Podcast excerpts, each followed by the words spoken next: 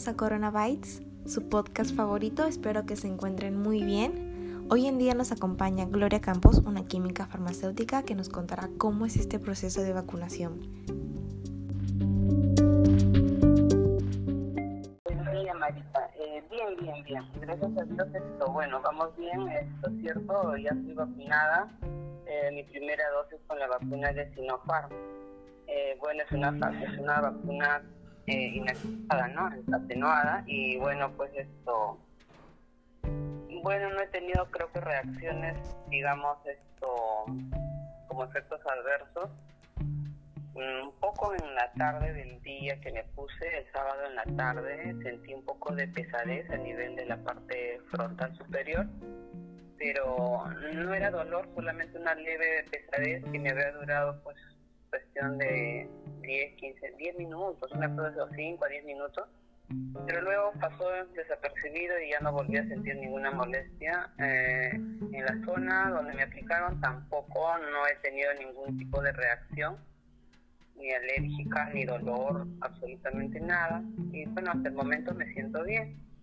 Mm, y hasta hoy en día, ¿usted alguna vez consideró que sería usted destinada a recibir la vacuna? ¿Y cómo se enteró usted al encontrarse en el padrón ofrecida por el Colegio Químico?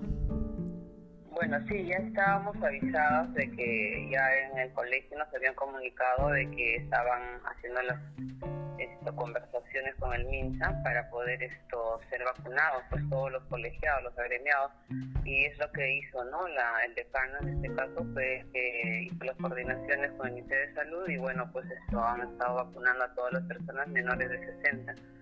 Eh, bien y bueno pues están siendo siguen siendo vacunados todavía por grupos porque todavía no han culminado y estamos en ese, en ese en esa espera no de que seamos todos vacunados para poder esto seguir laborando con mayor seguridad y usted, eh, hasta ahora en las noticias, en Willax Canal 4, las noticias de las redes sociales, ¿qué opina acerca sobre lo que se dice de Sinopharm? Tengo entendido que usted, se ha vacunado con esta vacuna. ¿Qué opina de los rumores?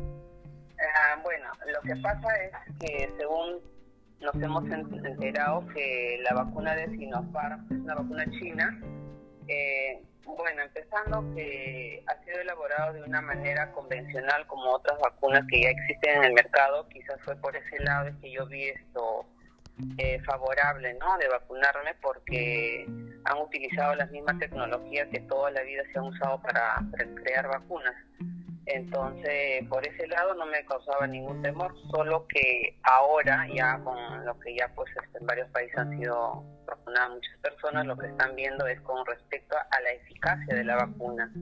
Ahí hay esto controversias eh, que todavía pues esto por la misma empresa no han sido dilucidadas de una manera muy clara, pero sí nos queda esa duda y lo que se está viendo es que si bien es cierto hay otra alternativa, ¿no? De vacunarse con, la vacuna de Pfizer, de Johnson y otras empresas, que hay muchas, que están utilizando la nueva tecnología de producir vacunas en el mercado con, con los ácidos nucleicos, ¿no? En este caso con el ARN mensajero.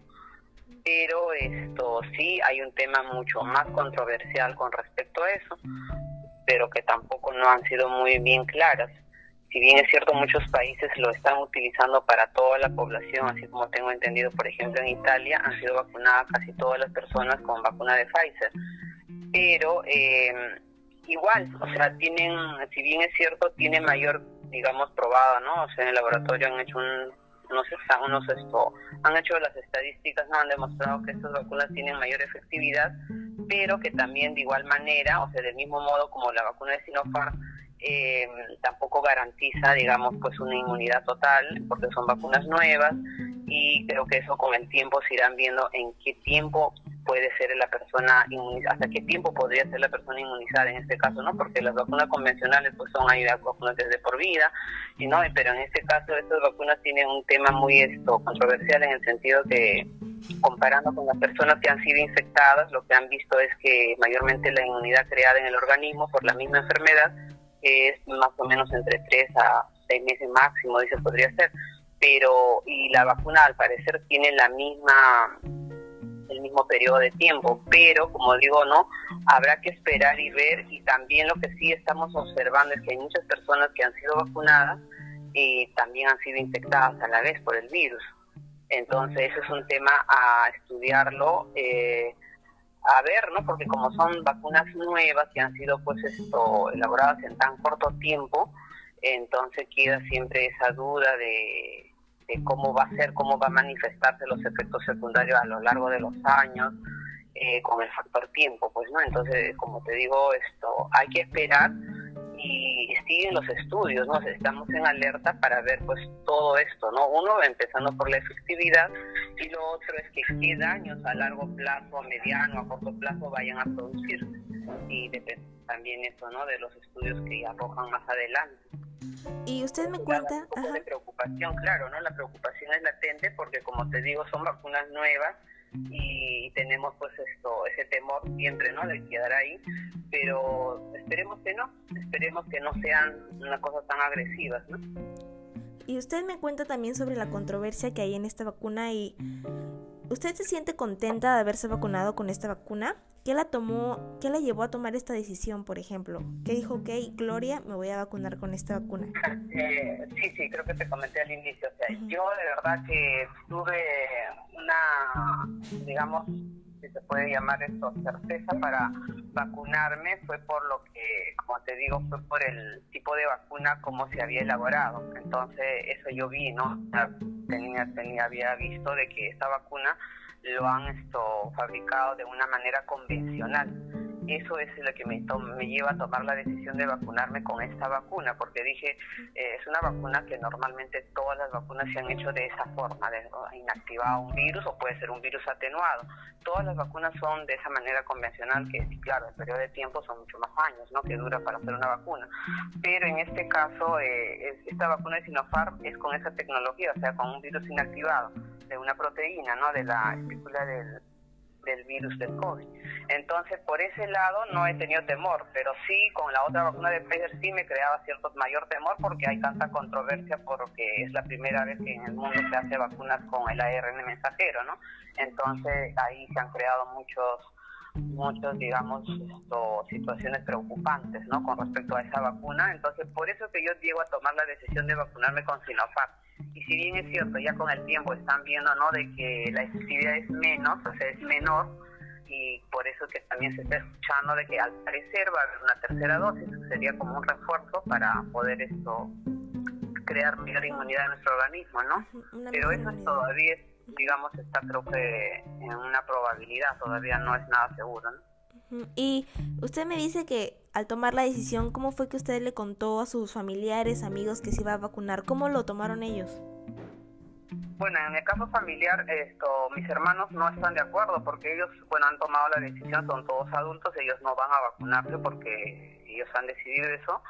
Y, y creo que con el tiempo, pues habrá que esperar, ¿no? Como digo, y me parece también esto aceptable, ¿no? Porque al final, digo, ahora ya que yo estoy vacunada, doy, me doy cuenta de que hay mucha gente que así esté vacunada, se están enfermando, se están esto infectándose. Entonces, eso pues nos demuestra de que no hay una digamos, una efectividad mayor a, esta, a la respuesta del COVID, ¿no? Entonces, eh, como digo, pues esto ya es decisión de cada uno. Creo que el mejor cuidado también ahora, ¿no? Es seguirse protegiendo bien, usar la, correctamente las mascarillas, el distanciamiento, la careta facial. Yo creo que nos da mayor seguridad. Para podernos seguir cuidando. Y en seguridad, usted, eh, tengo entendido que usted opera una, una botica, una farmacia, y usted se siente más segura atendiendo a, las personas que atienden, a, no sé, a, niños, jóvenes que van, o ha, recibido pacientes con COVID en su farmacia? Esto, lo que pasa es que eh, yo he venido atendiendo de la misma, no, no, no llego a tener temor, o sea, si bien es cierto hay un temor, pues digamos como toda persona, pero tampoco no estoy esto pensando en ese temor, en ese miedo. Yo lo que hago es esto, protegerme bien, mantener mi distancia con las personas que atiendo. Yo he trabajado toda esta pandemia y gracias a Dios no me he enfermado, pero justamente creo que es porque también he tomado todo lo, tomo todos los cuidados necesarios, ¿no? Mantengo la distancia, como digo, me protejo muy bien, trato de no tocarme la cara para nada, o sea, durante el horario de trabajo y, creo que pues me ha dado resultados, ¿no? Hasta el momento.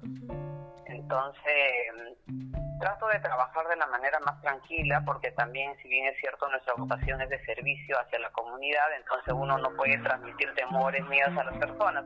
Yo creo que hay que darle mayor tranquilidad, serenidad y así ver, claro que como si bien es, si bien cierto en nuestras sociedades, los enfermos primero llegan a las farmacias, a las boticas y luego recién van a los hospitales o a las clínicas o a médicos particulares. Eso es digamos, de nuestro conocimiento, creo que de todos, ¿no? Entonces, sí, he atendido a muchos pacientes que han sido positivos, es más, yo por los síntomas, eh, digamos, esto, les he dicho de que esos son síntomas del COVID, y cierto, porque ya a los días después me confirmaron que sí, que sí estaban con COVID, y muchos de ellos a veces también esto, siempre lo que he visto y observado en los pacientes, en la sociedad en general, se ve, ¿no?, de que siempre hay una primera fase de negación, o sea, las personas no quieren aceptar, digamos, creo que es natural, ¿no? Por una reacción propia también, ¿no? De defensa, me imagino esto de la persona cuando usted le dice, por ejemplo, no, estos síntomas apuntan al COVID, que se haga un descarte, pero las personas la primera reacción que tienen es decir, no, estos síntomas siempre me han dado, siempre he estado así, no, no, no es COVID, entonces como que hay una barrera ahí, ¿no? Entonces hay que tratarles de, de hablarles de manera más clara, con serenidad y tranquilidad y tampoco no alarmándoles porque al final esta, este, este virus es como un virus más en el, mundo que aparece, solo que en algunos casos se hace más agresivo, porque primero quizás porque no se atiende a de su debido tiempo, o sea, porque la atención primaria en salud en los hospitales, la primera fase en la en esto de la pandemia fue bloqueada, ¿no? Entonces la gente iba ya cuando estaba muy mal y pues ya prácticamente a buscar una cama UCI ¿no? buscar una cama hospitalaria y pues a veces ahí ya la situación es un poco tarde, ¿no? Entonces, pero esto, nosotros lo que tratamos de hacer es eh, justamente explicarlos eso a los pacientes, ¿no? De que al primer síntoma, como estamos ya en una pandemia, ya no podemos, digamos, esto, tomar con tan a a la ligera y decir que es una pequeña gripe o puede ser un pequeño... Podría ser también, claro, porque es una probabilidad que puede ser solo ese cuadro. Pero como estamos en una situación de pandemia, creo que lo correcto, desde mi punto de vista, es que la persona primero descarte lo grave. En este caso, lo grave es el COVID. Entonces, hacer un descarte de esa naturaleza va a conllevar a la tranquilidad del paciente, porque si es positivo lo van a atender a tiempo y si es negativo a buena hora y simplemente será atendido ya por el médico por un simple cuadro bronquial, ¿verdad? Sí, claro, estoy completamente de acuerdo, pero también hemos visto que la labor del Estado en estos últimos días, bueno, en este último, todo el último año de la pandemia, se, ha, se ha visto como que aminorado por toda la cantidad de pacientes que entran diarios ¿Y usted cómo, qué opina de la labor del, de labor del Estado en este proceso de vacunación? ¿Cómo ve cómo actúa el MINSA? Bueno, eh, sobre respecto al, a la labor que viene haciendo el Estado, creo que el Estado está cumpliendo un rol fundamental en este aspecto de hacer las transacciones esto sobre las vacunas, pero también hay que entender que este gobierno es un gobierno de transición. Lo que sucede es que el primer gobierno de Vizcarra es el que ha hecho, digamos, todo el trámite y creo que ahí sí hay una controversia que realmente no se habían esto pactado las cosas muy claras, entonces supuestamente este gobierno recién ha entrado a batallar sobre ese punto, entonces todo eso ha demorado el factor tiempo, se ha esto desperdiciado mucho tiempo ¿no? en ese aspecto de hacer las transacciones comerciales en su debido momento con las tasas comerciales, como se entiende pues esto en el mundo digamos, no todos los países fabrican las vacunas, entonces son países esto desarrollados, pues, ¿no? Que están haciendo esto y en el mundo, pues, todos están utilizando la vacuna, por lo tanto hay tanta demanda y a raíz de esto, pues, se va esto retardando, digamos así, esto en el caso de los países subdesarrollados para la adquisición de las vacunas. Ahora también hay otra cosa real, ¿no? De que en nuestro país, como en otros países de Sudamérica, también hay que entender, ¿no? De que, por ejemplo, ya con esto de que han diagnosticado, digamos, o que han visto la probabilidad, ¿no? De que las vacunas de Sinopharm no son tan efectivas, entonces ahora están esto tratando de adquirir mayor cantidad de vacunas Pfizer, pero también ojo que en ese aspecto quizás esto hay que ser cuidadosos al hacer una precisión porque el Estado tampoco, eh, que yo sepa, no tiene pues una cantidad, digamos, mm, apreciable para poder esto recibir una cantidad mayor de vacunas, porque esas vacunas son especiales, no son como vacunas convencionales. En estas vacunas tienen una refrigeración muy, muy alta, ¿no? O sea, por debajo de 70 grados. Entonces, eso hace, digamos, la tarea más difícil para el gobierno porque no tiene almacenes donde guardar tantas vacunas y ellos tendrían que traer, dónde van a almacenar porque un día, pues, o digamos, por más que empiece una campaña masiva, no se va a poder esto avanzar con la cantidad de vacunas que podrían llegar. Entonces, lo que está haciendo el gobierno en ese aspecto, esto me parece razonable de que tienen que traer una cantidad de acuerdo a cómo van esto vacunando. Entonces, porque no hay grandes almacenes, es como que le dijera, por ejemplo, ahorita, para tener una idea clara, si acá el gobierno tendría un almacén de una capacidad mayor, ¿y qué hace almacenando tanta vacuna acá en Lima si en la provincia no va a poderse manejar? ¿Por qué? Porque no hay condiciones óptimas donde lo van a conservar esas vacunas. No hay esto. Claro, entonces el, el solo el traslado el, para mantener esas vacunas, si esas, vacunas no se mantienen a la temperatura como manda la casa, esto como, como sugieren ellos, entonces esa vacuna se va a perder, eso no va a servir. Entonces no se puede desperdiciar vacunas. Entonces por ese lado entiendo de que el Estado creo que no puede hacer mayor cosa porque lamentablemente con la pandemia se ha destapado, digamos, la situación real, la crisis que, lleva salud. No es de estos últimos años, ¿no? son de muchísimos años, de muchos gobiernos que nunca se han preocupado, digamos, ¿no? por la parte esencial, así como la educación, también de la misma manera la salud, ¿no? Entonces, ha hecho de que lamentablemente veamos esta triste realidad y yo creo que es entendible. Y por otro lado, pienso que también si bien es cierto esto, las, no podemos, creo que ya la población, por lo menos adulta, creo que tampoco podemos presionar que solo el Estado haga esto en el sentido de que también estaría de cada uno de nosotros, ¿no? De todos los de toda la población, de las personas. Creo que información a estas alturas para mí en lo personal sobra, porque las redes están abiertas, todos todos se informan ahí. Entonces creo que ya la gente no es que pueda quejarse de que falta de información, más bien al contrario, hasta informaciones digamos esto eh, existe de sobra, ¿no? O sea, tampoco que no sean esto, hasta, hasta informaciones falsas existen, ¿no? Entonces, en ese caso, lo que pienso yo de que es también la responsabilidad de las personas de mantener la distancia, de tomar todas las precauciones, ya las informaciones están dadas, lo que pasa es que también la, la población eh, no cumple, pues no, entonces ya tampoco no podemos esperar que los policías estén detrás de cada persona o de un grupo de personas, ¿no?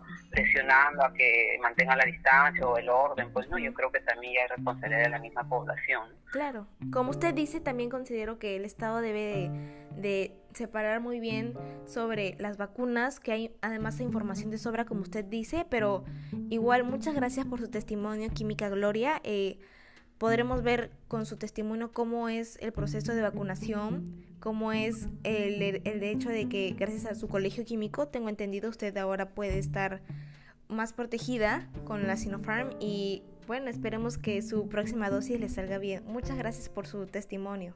Gracias, de nada. Cuídense. Igualmente. Adiós. Bueno, así terminamos nuestro podcast. Espero que les haya gustado. Eh, y nos vemos en una próxima emisión. Gracias.